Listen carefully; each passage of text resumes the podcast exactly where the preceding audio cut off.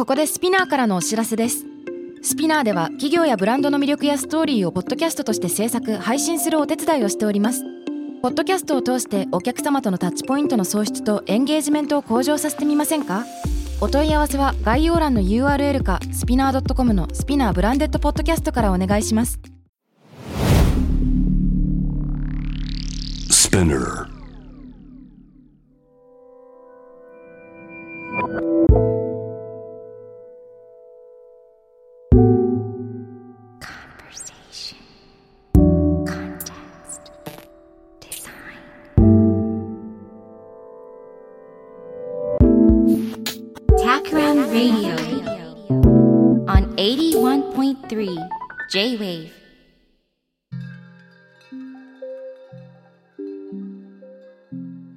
辺幸太郎がナビゲートしている 81.3J-Wave タクラム Radio、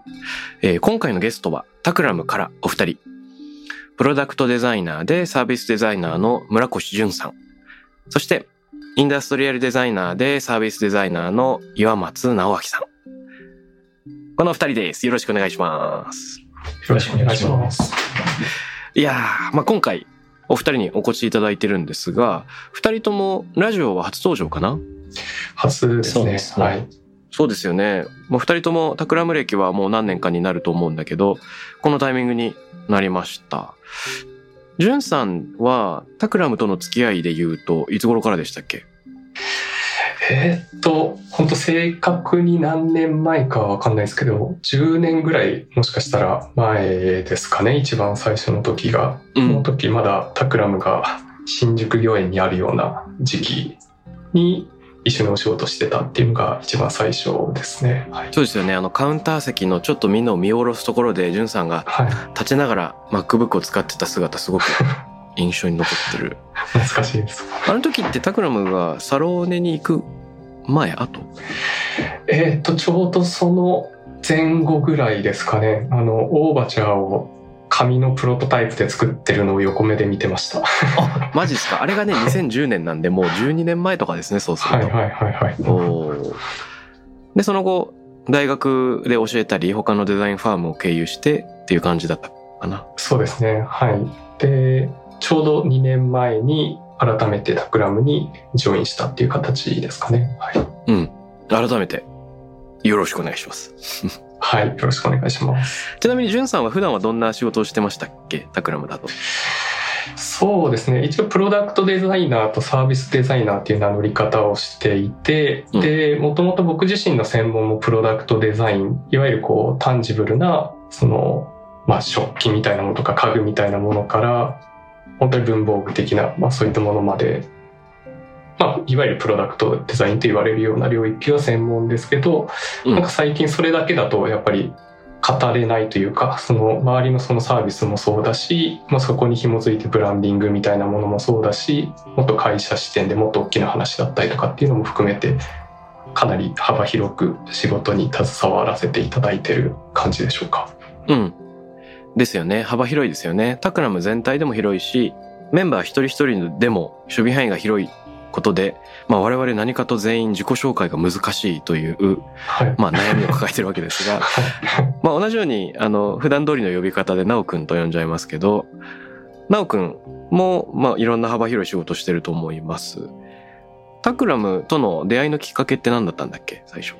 そうですね。タクラムはやっぱり、えーっと、あれですかね。学生の時からやっぱ知っていて、うんああ、なんか面白いことやってる人たちがいるなっていうのを見ていたっていうのが最初、まあ、タクラムを知るきっかけだったかなと思うんですけど、そこからタクラムの方がやられてるあのワークショップに参加して、あ、やっぱり面白いし一緒に働きたいなと思って受けさせてもらって、運よく今一緒に仕事がさせてもらえてるっていう感じですかね。お、なるほどでございます。えっと、最近タクラムで取り組んでいる仕事、いろんな広がりあると思うんですけど、なおくんの仕事の幅ちょっと教えてもらっていいですか？はい、そうですね。わかりやすいやつだと、えーっと、カメラのレンズメーカーさん、タムロンさんの、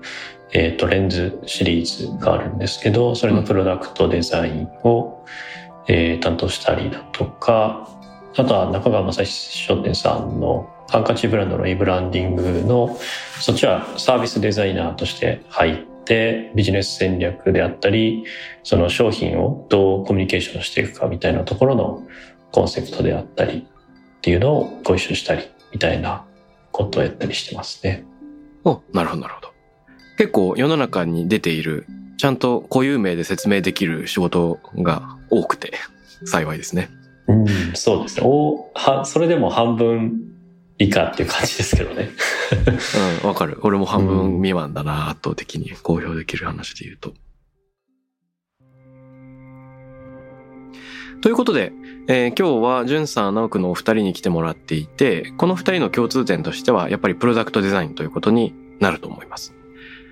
で、このタイミングで二人に来てもらったのは、今回新たに発表された日光テーブルプランターというプロダクトシリーズと言っていいのかな？そうですね。プロダクトシリーズでいいかなと思います。うん。このプロダクトシリーズの、まあ、デザインにタクラムが携わっていて、えー、タクラムのチームで取り組んでいると思うんですが、まあ、その中から今日は代表して、えー、二人に来てもらっています。今回はね、このいろいろ日光テーブルプランター、このプロジェクトの、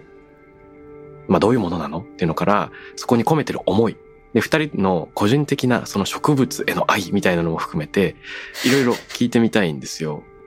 というのも、やっぱりタクラムだと自分が携わってるプロジェクトでないと、どういうものなのか、詳しく知らないってことは多々あって、僕自身、日光テーブルプランター、どういうプロジェクトなの？という意味では、ほとんどもうあの、初見のリスナーの人と全然変わらないという状況だと思うんですね。ということで、ちょっといろいろ聞いてみたいんだ。なので、じゅんさん、そもそも日光テーブルプランターって何なんでしょうか？はい。えー、日光さんって養殖機を100年以上作り続けられている石川県にある会社さんがありまして、うん、で、本当に日本を代表する養殖機メーカーなんですけれども、あの、もともとその日光さんが作ってる養殖機あの白いあの白磁の養殖機を用いた、まあ、最終的にはあのプランターいわゆる植物の鉢を代表するような、えーとまあ、それ周りも含めたプロダクトシリーズを作ったっていうのがまず大きな話というか外観っていう感じですね。うん、テーブルプランターっていう、まあ、言葉自体も新たに僕たちが改めてこう定義したというか、ありそうでなかったような名前なんですけど、うん、いわゆる幼少期ってテーブルウェアなんですけど、それと、まあ、紐づくような形でテーブルプランターっていったものを名前としてもそうだし、まあ、その考え方みたいなコンセプトも含めて僕たちの方で作っていきでそれにまつわるプロダクトを作ったっていった、まあ、お話ですね。はい、うん人も植物も同じ素材からできた道具で生活する。と、うん、この話いただいた時に、その、いわゆるこうサステナブルみたいなものの背景がちょっと実はあって、えっ、ー、と、はい、日光さんがその、また同時期に発表したボナスって言われる商品を開発していって実際出すっていうのが大体決まっていた中で、うん、あのこういったお話があってで話が飛んでしまって恐縮ですけどそのボナースっていったもの自体はその養殖機を砕いて肥料にしたものなんですけどもなるほど、まあ、それっていうのがなぜ可能かというと日光さんが作っているその養殖機っていうのはボーンチャイナって言われるいわゆる牛の骨杯骨の灰が含まれているためにまあそれが肥料としても使えるっていうことが判明し。あなるほど。肥料にもなっちゃうのか。そうですね。なので、今までだと壊れたものとか B 級品みたいなものは捨てられていたものがそれを砕いて肥料にできるっていうなんか日光さんの中での循環みたいなものに対するこう社内的なこうムーブメントみたいなものと同時にまあタクラムにちょっとお声がかかったっていった中で、まあ、そういう背景がある中で、うん、まあ、サステナビリティみたいなものと向き合って、まあ、人も植物も同じ素材からできた道具で生活するようなそういうライフスタイルっていうのを僕たちの方で提案できないかっていうのが話し合いの中でだんだんと固まっていったっていったシリーズですね。なるほど。あの、プランターといえばね、えー、粧石っていうんですか？化粧石っていうの？化粧砂ですかね。化粧砂。まあ、その石とか砂でもともと使われるものっていうのは想像しやすいんだけど、まさかそれが肥料になるとはっていうのはちょっと驚きですね。そうですね。本当にその中に含まれるリンと言われる成分が、いわゆる植物が育つのに必要な3つの要素のうちの1つなので、あれこれ撒いたら肥料になるんじゃないってその日光の社内のどなたかが多分言い始めて研究開発が始まったみたいな形ですね。ユーレカの瞬間があったんだね。食肉として残った牛の骨を活用するってことか。そうですね。あの、いわゆるボーンチャイナって言われるのが、こう、とりあえずこう、中国で始まったその白磁の時期をヨーロッパだったりとか日本でいかに白くそれを中国でなく自分たちで作れるかっていった時に牛の骨を混ぜて焼くことによって白く透明感がある時期が作れるっていうのが判明し、まあ、それで日本だと例えば日光さんだとか、まあ、そういったメーカーが、まあ、日本の養殖器文化を作っていったみたいな形ですね。わかります。僕も実は毎朝コーヒー飲むとき、日光産の白磁器使ってるんですよ、ボーンチャイナ。すごい綺麗な真っ白でね。いわゆるレストランとかプロの方が使われてることが結構多いんですけど、うん、最近だとご家庭でもあの皆さん買われてたりとかしますよね。うん。なるほどですね。こういったもの、テーブルプランター、今回。えっと、タクラムはどういうふうに携わってるんだっけ？これ、えっと、ナオくんからちょっと聞いてみてもいい？はい、そうですね。あの、取締役かな？あの、日光のえっ、と、三谷さんっていう方と、あの、弊社の代表の、あの、田川が、どっかの食事会で確か出会って、あの、意気投合して、うん、まあ、田川もあの使っているので、あの、ファンですっていう話をして、なんか面白いことをやりましょうっていうところから話が始まったと記憶しています。で、その中で割とこう、まあ、さっきあったような、えっ、と、テーブルに肥料をいきなり持ってきても、なんていうか、日光、食器を作ってた日光さんがいきなり肥料だけ出しても、割と、はてみたいな感じになってしまうので、そこに添えるやっぱり鉢みたいなものだとか、そういったものが必要じゃないかというような議論を経て、今回はその肥料とそれを入れる、えー、植物用の食器としての鉢を一緒に発表しましょうっていうことで、プロジェクトスタートしたかなというふうに思っています。そして、えっと、タクラムの関わり方っていうのは、プロダクトデザイナーということでいいんだっけ？そうですね。基本的にはその製品のデザインという形でタクラムのプロダクトデザイナーがフルメンバーで参加して、一人一つ以上提案して、えー、形にしていったっていうこと、プラス、日光の中のデザイナーさんとも一緒にやってはいるんですけど、例えばウェブサイトを作ったりみたいなところだったりだとか、えっ、ー、と、写真撮影みたいなところはタクラムで、えっ、ー、と、ハンドリングさせていただきながら作っていたっていう形ですね。タクラムで携わっているメンバーは4人かな？うん。4名ですね。そうですね。はい。うん。まあ、そして、えっ、ー、と、プロジェクトリーダーとして、えー、田川金也さんが入っているということだと思うんですが、まあ、デザイナーとしては4人で、で、えー、現鈴木スタジオの鈴木さんも入ってくれてるんですよね。そうですね。鈴木源さんも、あの、タクラムとも関わりがあって、いわゆるプロダクトデザインメンバーに対する、こう、ビジティングメンターっていう形で、普段から関わっていただいてるんですけれども、うん、あの、源さん自体も金沢の大学出られてたりっていう、まあ、ご縁もあったりして、あの、ぜひ一緒にやりましょうという形で、デザイナーとしては、その鈴木源さん含めて5名、プラス日光のプロジェクトメンバーっていう関わり方で、まあ、もちろん田川金也さんと三谷さんっていうのが、まあ、上にいるっていう形ですかね。そのプロジェクトをまとめているっていう形でしょうか。なるほど。面白いね。こうやって、プロダクトデザインに携わってるタクラムメンバーが、大勢で出てきて、一つのシリーズを少しずつ作り合う。これすごく面白いじゃないですか。二人は、具体的にどういうものを作ったのかな？なおくんどうですか？えっ、ー、と、僕は二つ今回作らせていただいていて、一つが鉢で、一つが水差しになってます。で、水差しの方からいくと、水差しは、まあ、今回テーブルプランターっていうコンセプトを作った時に、その何で水をあげるんだろうかみたいなところが単純な疑問として上がって、その、プランターがテーブルにあるんだけど、じょうろをテーブルに置くわけにはいかないよな、みたいなところがある中で、うん、で、テーブルプランターってなった時に、その、水って人も飲むし、植物にもあげるじゃないですか。うん、基本一緒なのに、その人用の水差しと植物用のじょうろが分けているのを、今回のコンセプトだったら、なんか一緒にできるんじゃないかなっていうところで、人も植物も、こう、にあげるじょうろ、じょうろというか水差しみたいな形を一つデザインさせていただいてます。うん。で、もう一つは、えっ、ー、と、8なんですけど、その化粧砂で、まあ、こう、肥料になるっていうお話だとか、上に置くと土が隠れるっていう機能はあるんですけど、もう少し引いた目で見ると、まあ、3ミリに砕いた石っていうことになるので、それをこう、鉢の中で一緒にこう、焼結させる、あの、塊にしてしまって、鉢の底に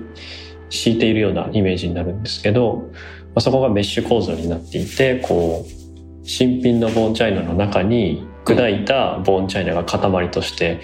えあることで水とか空気が抜けるような鉢っていうのを作らせていただきました。うん、同じ素材だけれども、まあなんというか仕上げというかテクスチャーが全然異なってるものが組み合わされてるわけですね。そうですね。いや、今の話を聞いて思ったのは、このプロジェクト自体が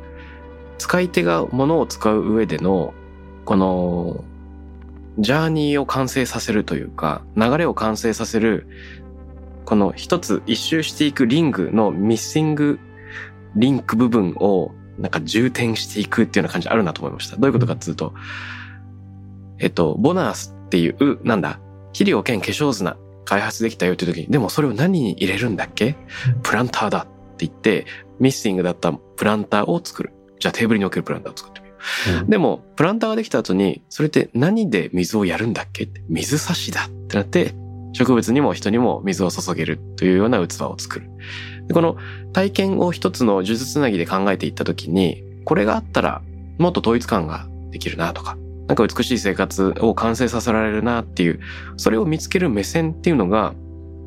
もちろん、プロダクトデザイン、デザインを行うのもデザイナーなんだけれども、その問題領域を発見してくるっていうこと自体も、なんかデザイナーのすごく大事な側面なのかなと、話を聞いていて思いました。確かになんかそう言われると、そんな感じかもしれないですね。なんか、テーマは8だったんですけど、うん、その勝手に水差しを提案したら、こう、受け入れていただけたので、作れることになったっていう形。で、ある種こう、課題とは別のことを答えてしまったっていう感じではあるんですけど、後から振り返ると、やっぱりそのテーブルプランターという提案の中にこの水差しが入っているのは、個人的にはこう良かったのかなっていうのを今聞いてて思いました。ね、あの、テーブルプランターのウェブを見てるとかなり上の方に水差しも出てくるから、割と中心的なもう登場人物になっている。面白いね。さてじゃあ、じゅんさんにも聞いてみたいんですが、今回じゅんさんが作ったものはどんなものでしたか？えー、僕が作ったのは、まあ、いわゆる鉢なんですけれども、この、まあ、形状としては少し、まあ、特徴的な部分はあっで例えばその受け皿みたいなものと鉢ってまあ一対になったりしますけどあのまあ一般的には受け皿が鉢よりも大きく下にこう鎮座してる感じですけど、まあ、そういったものが内側に入り込んでいるような形になっていたりだとかあとはその、まあ、ぬるっとしたいわゆる円筒形というものではなくて表面が少し何て言うんですかね平面的なものの連なりでできているっていうようなものだったりだとか、まあ、ちょっとあの上から見ると楕円形状になっていたりというようなちょっとずつあの一般的な鉢からはちょっとずらしていただいたとかいかにこの今回の使用したボーンチャイナっていう白さを美しく見せられるかみたいなことだとかあとはテーブルの上で過ごす時間みたいなものとこの8の関わり方ってどういうことだろうみたいなことを考えて作ったようなものになっています。うん、なんかそれぞれそのその形状になってそうなったのかみたいなもので言うとその、まあ、このコロナ禍みたいな状況の中で暮らしていたところが結構ヒントになっている部分はあって、例えばその楕円形状みたいなもので言うと、最近その家の中で過ごす時間ってやっぱり増えたなと思っていて、で、タクラムの周りでも植物みたいなものと一緒に過ごす人って結構増えてきたんですよね。植物ファンというか、新たに植物買ったっていうので盛り上がったりとかも結構してたんですけど、そうだよね。あの、やっぱ自然とその置いている植物と向き合う時間が長くなると、なんかその表情みたいなものも自然と見るようになったりとかしていて、僕がその時に気になったのは、その光の差し具合みたいなことだとか、その植物がテーブルの上に落とす影みたいなことだとか、なんかそれは必然的にこう鉢自体もテーブルの上に影を落とすんですけど、うん、まあ、そういったものが円筒形よりも楕円形状だとこう時間によって落とす影の形が結構はっきりと変わってきたりだとか、うん、かそういったものだとか、あとはその面を先ほど言ったように円筒形のつるっとした状況じゃなくてその縦に長い平面をこう横にどんどんどんどんつなげていった形になっているんですけどなんかそれによって影がこうすごく白いところと表面がこうグレーになっているところっていうのがグラデーションのようにこう順番にこうカラーパレットがこうつながっているように見えるっていう状況を作るために、影の濃淡が生まれるんですね。そうですね、うん、なんか本当に一枚一枚絵の具でこう塗っていったかのようにちょっとずつ白からグレーに変わっていくっていうのをまあ見せようとしててでそれがやっぱ時間によって日が入る方向が変わってくると一番白い部分がちょっとずつ変わってきてみたいなものがなんかイメージできるような状況を作ったりとか、うん、そういう植物と一緒に過ごしてる時の時間みたいなものが感じられるようなものを作ろうとしてこういう形状になったっていう鉢ですね。なるほど。やっぱり2年ちょっと前にリモートワーク本格化してきて、家の環境を整えようって言って仕事道具を揃える人もいれば、植物を揃えて少しでも居心地を良くしようっていう動きがある中で、単に植物を置くだけじゃなくて、ね、家の中で時間経過を楽しむっていう視点を持つと、なるほど、影が時間帯によって形が変わる、濃淡が変わるっていうようなね、この視点もさっきの直くんの話とつながるように、こう問題発見自体がデザインにすごく面白い影響を与えている事例なのかなと聞いていて思いました。具体的にどういったものを作ったのかっていうのを教えてもらったんだけど、なんでそもそも、まあ、今のタイミングでこういったものが世の中に必要なのかじゃないけれども、社会的な意味、意義みたいなものってあるんですか？じゅんさんどうでしょう？そうですね。まず日光さんがそのボナスを販売しようと考えたりだとか、その研究開発をしてきたっていうのは、まずメーカーさんとしてすごく大きなあの変化だったんだろうなと思っていて、うん、それを話を聞いた時に、まず自分自身がその、あ、こういうことなんだなってちょっと思ったので言うと、その、いわゆるこう、洋食器みたいなものを使うシーンっていうのは、いわゆる食事をこうする瞬間だったりすると思うんですけれども、うん、でそれがこう、僕自身がそのプロダクトにつなげていったポイントでも言うと、なんか植物っていうのはその、その瞬間だけじゃなくて24時間、もちろんそれで365日ってずっとそこに置かれているようなものだったりする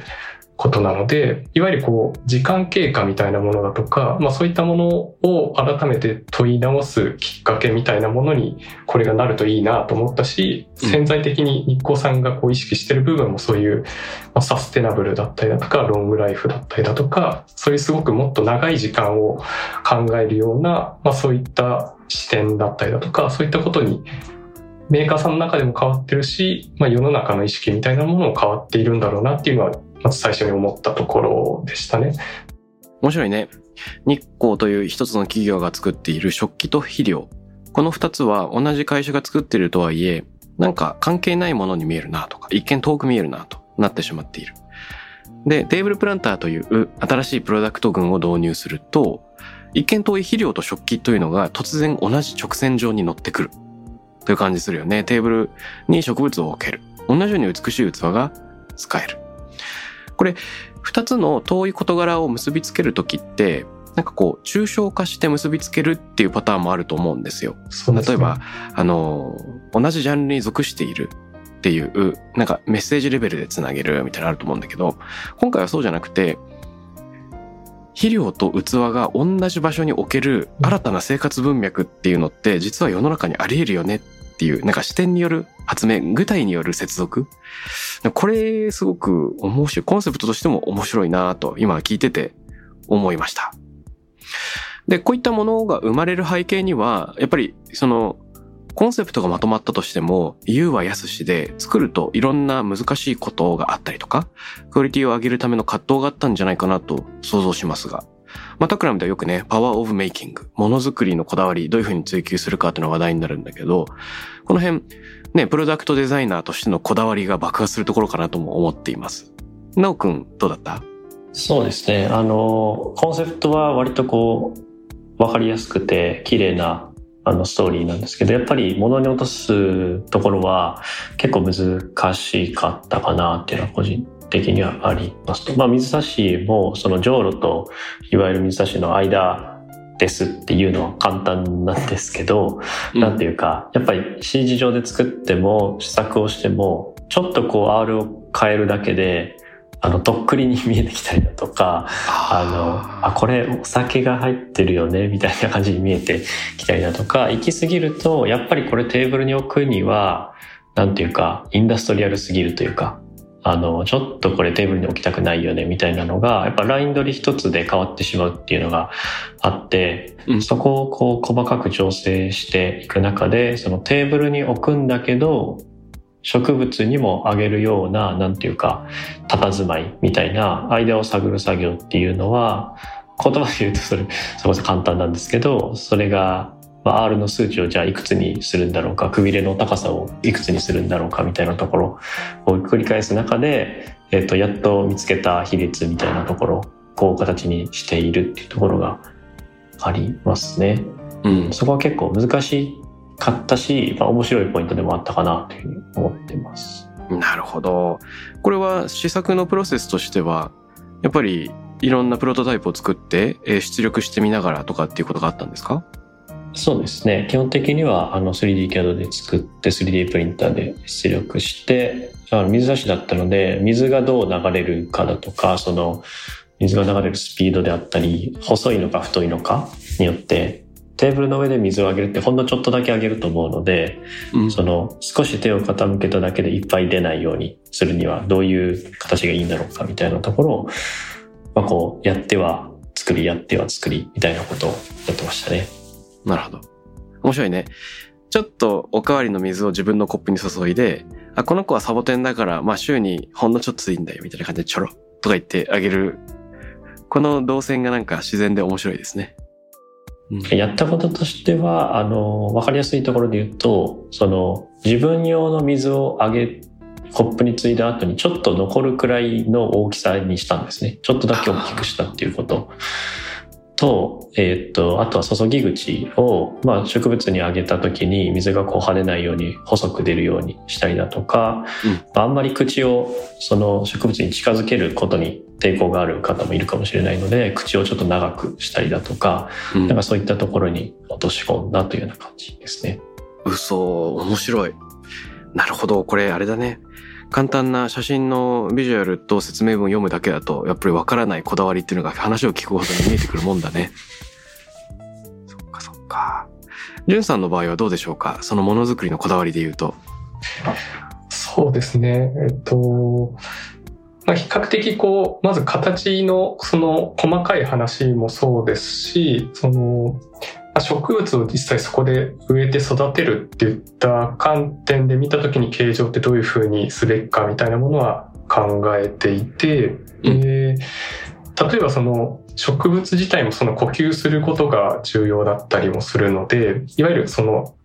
鉢の下側から空気が流れるような状況みたいなものとかのために、いわゆる広大みたいなものと、あの、水が抜ける穴みたいなものをつけて、下にさらに受け皿があるっていうのは、まあ一般的な形状だと思うんですけど、はい、自分自身の場合、それをこう内側に受け皿を持ってきてしまった時に、空気が流れにくいような状況が最初は発生していたので、なんかそこをうまく息苦しくないように、見えないように穴をつけてあげたりだとか、蒸れないような状況みたいなものを、あの、鉢を上に上げて受け皿が受け、あの、見えるようになると、あ、こんなとこになんか穴が開いているみたいなことだとかが見える状況になってたり、みたいなことは考えたりとかしていましたね。なるほど。あとはその、まあ、面の数みたいなものを、なんかどういあの、実際に形状としても整えないといけないし、最終的に24枚のこう、面が連なってるんですけど、はい。なんかやっぱりその時間みたいなものを意識した時にその24みたいな枚数っていうのもすごく伝えやすいなっていったこととと、実際の大きさみたいなものとの整合性を取るのにちょこちょことこう、キャド上でいじり続けるみたいなことをしたりだとか、うん。まあそういった角度が見えやすい、その影がはっきり分かりやすいようにはするけれども、なんかあまりにも尖りすぎていないっていう状況がどうなのかっていうのを繰り返し繰り返し、ちょっとずつ R を変えてったりだとかっていうのはしていましたね。はい。うん。面白いね。なるほど。長円にして楕円形にして光が差した時に陰影が変わる。時に細くなったり、時に太くなったり。で、その幅が変わる光の強さが変わることで、グラデーション、その、陰影のね、色合い、濃淡自体が変わっていく。つまり、これはプランターであり、日時計でもあるというような側面があって、その時間の移ろいを楽しむ。おっしゃる通りだからこそ、24枚、その24時間みたいなところで、コンセプト上の韻を踏んでいるっていうことになるんですね。なんか、グラフィックデザインとかブランディングの世界でもよく韻を踏むと思うんですよ。例えば、わかるんだけど、表参道にあるレクサスインターセクトだったら、L っていう、レクサスのエンブレムで使われているシルエットとか、フロントグリルのくびれた砂時計のようなシルエットが随所で使われていて、えーファサードに用いられている木のパターンがよく見るとくびれた形、フロントグリルの形だったり、L が、あのーそこはかとなくいろんなところにあしらわれていたり。これは、うんと、ビジュアルアイデンティティのごく一部分を引用する形で随所に表すことで、ブランドの DNA が現れてるよっていうのを示すわけだけど、プロダクトデザインの、まあ、一つの中で、これはブランドっていうより一つのプロダクトのコンセプトを中小と具小を結びつけるような、なんかそんな設計思想があるんだなと。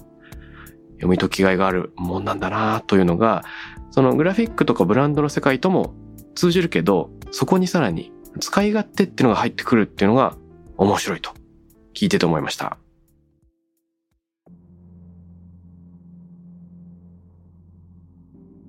今二人にね、ものづくりのこだわりを教えてもらったんだけど、さらに付け足すなら、その他の面白ポイントみたいなのある？ジュンさん続けていかがでしょう？そうですね。やっぱり今回その白いその化粧砂みたいなものとそのプロダクト、まあそれ自体もすごく真っ白なんですけど、それとその植物っていうのは、例えば色がすごく鮮やかな緑があったりだとか、まあ花によってはまたピンクだったりとか赤だったりとか黄色だったりとか、なんかそういった色があると思うんですけど、そこの対比っていうのが、なんか改めてすごく綺麗な、すごく単純な言葉で言うと綺麗で透明感があって、うん。なんか本当無垢な素材のように見える、そういった陶磁器、時期と、その植物のい、あの、比較というか、すごくその対照的な姿っていうのが、なかなか他の、その鉢だったりだとか、まあそこ、他のプロダクトだとなかなかないような比較感みたいな中で見れるのが、すごく実際に植えた時の面白さっていうのは感じていて、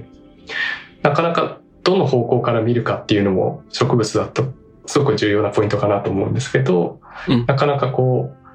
どこから見ても 美しく感じられるような状況っていうのが作れるっていうのはこの化粧砂と鉢だったりだとかその他のシリーズみたいなものの特徴かなとは思ってますね。で、実際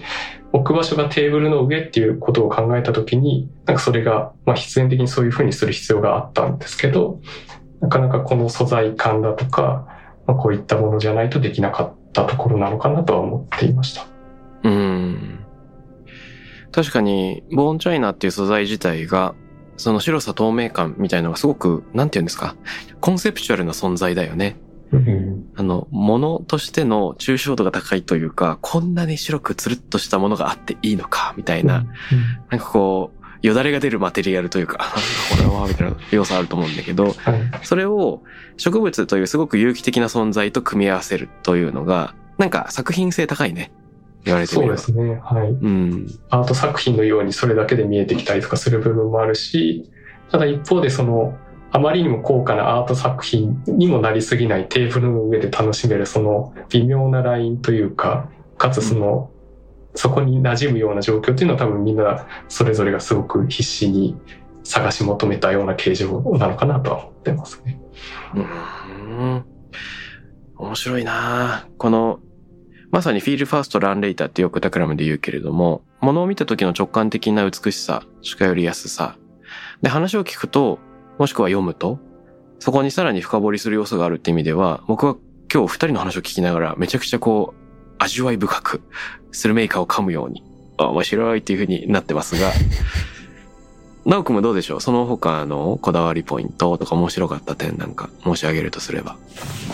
そうですね。さっきのポイントはまさにでちょっとだけあの今展示をしてるんですけど展示設営中に話してたポイントを紹介するとやっぱりこう植えてみてどうだろうかっていうのは当日みんなでこう見ながらレイアウトをどうしようかっていう話をしてたんですけどその途中でやっぱりこう植えた植物を見てあこれってこっから花出るんだねみたいな話だとか、うん。これ花の色にちょっと黒が混じってるけどこれなんでなんだろうねみたいな話だとかっっていうのはやっぱりその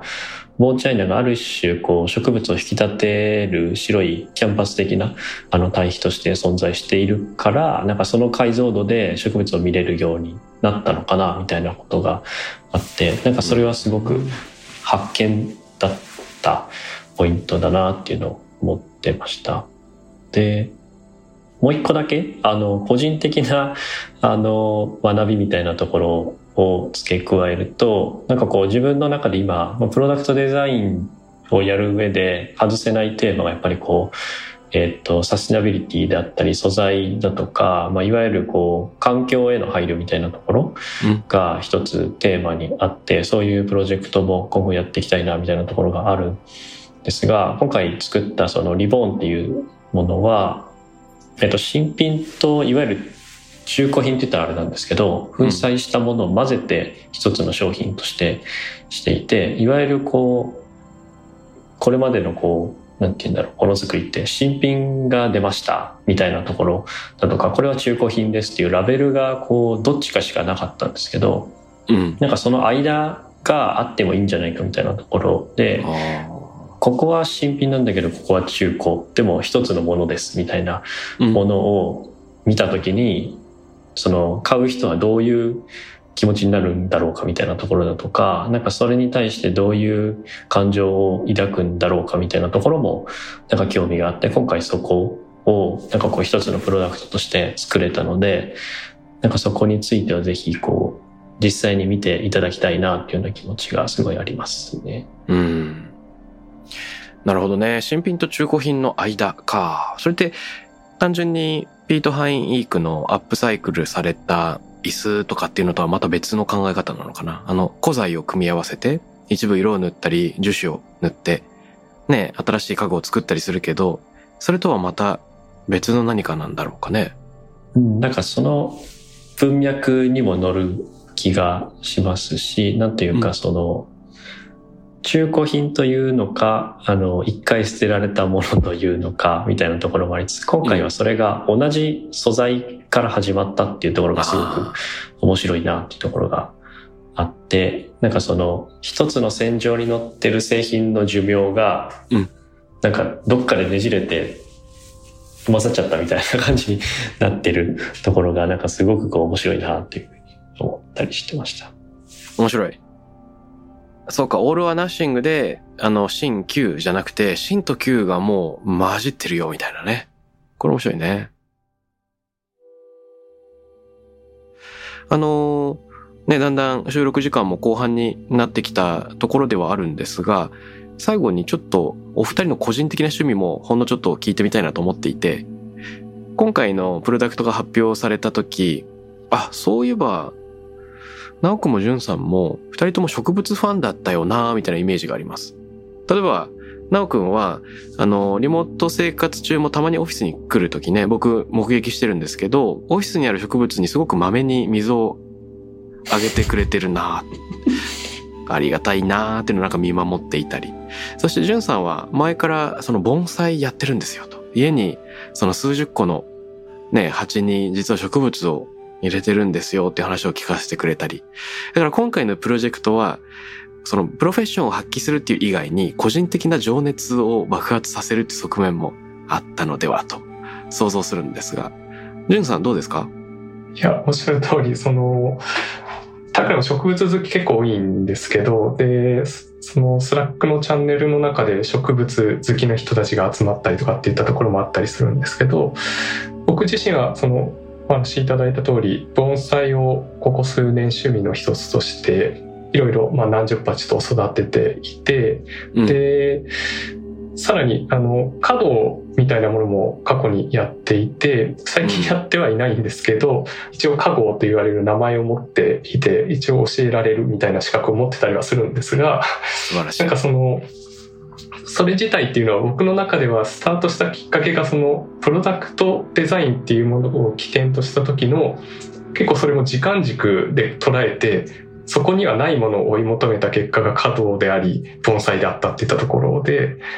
稼働で言うと本当瞬間芸術なのでそのプロダクトのように緻密に何回も何回もプロトタイプをして作り上げるっていうよりもいかに自ら話してる時間を減らしてあげられるかっていう中でいけるんですけど、で、一方で、盆栽で言うと100年を超えたりする盆栽って普通にあって自分より長く生きるものをめでている感覚っていうその間に僕はプロダクトっていう自分の専門を持っているような感覚で植物とは接してますね。そういった背景で今回のプロジェクトとかもこういろいろ考えてるとすごくいろんな部分でこだわりたくなる部分が出てきたりだとか、まあ、他のメンバーと一緒に話していて、いや、本当に楽しいプロジェクトだなっていうふうに常々思いながらやっていましたね。え、ちょっと今の話が味わい深すぎてちょっと痺れていますね。僕は今びっくりしています。どういうことだ？あ、角は瞬間芸術、プロトタイピングができない。いかに水から離れている時間を短くできるか。何十回もプロトタイピングするプロダクトデザインとは対極にあるっていう話だけでも、なるほどって感じなのに、一方で盆栽は100年単位の時間を扱うって、この、何ですかこの名言は。僕も華道と盆栽やってればよかったって思ってんで、いや、今からでもできますんで。確かに。確かに。お茶の横でこう、花を生けていただくっていうのはすごくいいかなと思います。そうなんだよね。茶花の世界もあるから、ちょっと全然挑戦してこなかったけど、茶花始めてみようかしらと今思いました。いやー、痺れました。なおくんどうですか？そうですね。あの、僕はそんなに深いことはないんですけど、えっと、まあコロナに入る前からすごく植物に興味が湧き始めて、それは結構、プロダクトを起点にしてたっていうのはやっぱあるのかなっていうのはあって、やっぱり作って、それがこう、自分が作っ製品をデザインしたものがその後どうなるのかって見た時にやっぱりこう基本的には全部ゴミになっていくっていうところが、まあ、宿命としてある中で植物っていうものは何て言うんだろうその目で見てあのその成長を感じてそれがインテリアになるわけですよね今の文脈でいくと。うん、でそれってプロダクトが本当は果たすべき役割もあの担っているかなと思っていてでそれが何て言うか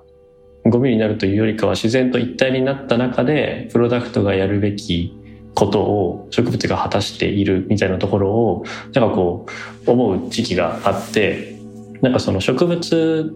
って勝手に育っているように見えてある種こう自分で形を誘導できるというかどういうふうに育てると綺麗な花が咲くんだろうかみたいなところだとか、あの背が高く大きくなるんだろうかみたいなところは、あのに、人の働きかけが半分入るし、とはいえそれに反して育っていく部分もあって、なんていうか、そのデザインする対象としても見れるし、そうとも見れないみたいなところがなんかすごく、なんていうか面白くて、うん。なんかそういう意味合いを持って割とこう僕はあの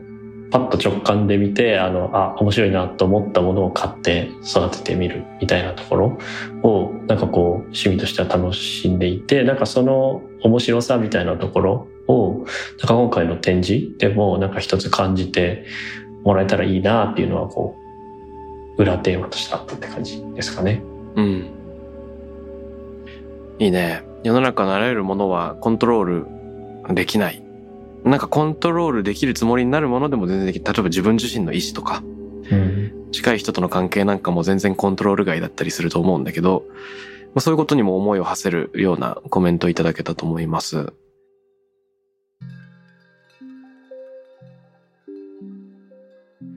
いやー、今日は二人にゲストに来てもらって、ここまでディープになんかデザインについて考える日になるとは思わなかったけど、本当によかったわ。ありがとうございます。呼吸が深くなってしまった。で、えっ、と、実はね、この番組では、あの、リスナーの皆さんへの、あの、問いかけみたいなのを、えー最後にゲストの方からもらうことがあるんです。で、ハッシュタグタクラム813で聞いてくれてる人が、いろいろコメントを寄せてくれるんだけれども、よかったら二人からも、もしリスナーの方から聞いてみたい話があれば、伺ってみたいんですが、どうでしょうか？なんかその植物だったりとか、あの、まあ、植物とその暮らす、あの、エピソードというか、ストーリーみたいなものと、プラスその、なんかそこに物が関わっていることっていうのを僕としては知れたら嬉しいなと思っている部分があって、まあ、今回はそれが8という形でしたけど、まあ、8に関わらずなんか、花束の包装紙みたいなものも含めてものとして捉えてもらったらなんかどんなものが、まあ、僕たちプロダクトデザイナーとしてはそこにどういうふうに関わっていけるのかって考えるきっかけになるなとは思っていてなんか自分自身の経験でもいいですし、うんこんなことあったらいいのにっていう、まあ、植物と人と物みたいなものの関係性をなんか知るきっかけがもし皆さんから寄せていただけたら嬉しいなとは思ってます。面白い。植物と暮らしているエピソードや感じていること。そこに介在するもの、プロダクト。いいですね。これぜひ、えーお寄せください。ハッシュタグタクラム813まで、えーリスナーの皆さんからのコメントをお待ちしています。ということで、えー今週はタクラムから2人のゲスト、プロダクトデザイナーでサービスデザイナーの村越淳さん、そしてインダストリアルデザイナーでサービスデザイナーの岩松直明さんに来ていただきました。どうもありがとうございました。ありがとうごございましたざいま。した。 Takram Radio に関するメッセージや感想は、ツイッターから、ハッシュタグ、 Takram813をつけてつぶやいてください。t-a-k-r-a-m813 です。また、僕、渡辺幸太郎への質問や相談などは、ツイッターのダイレクトメッセージからも受け付けています。番組オフィシャルアカウント、アットマーク、タクラム813をフォローして送ってください。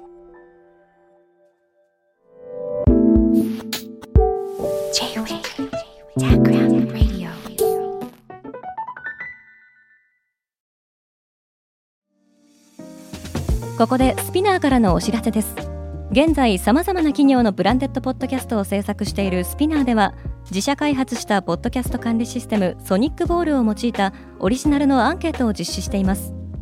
リスナーの属性データを可視化することで御社のニーズに合わせたコンテンツ制作が可能になります。 SPINEARホームページ内のコンタクトよりまずはお問い合わせください。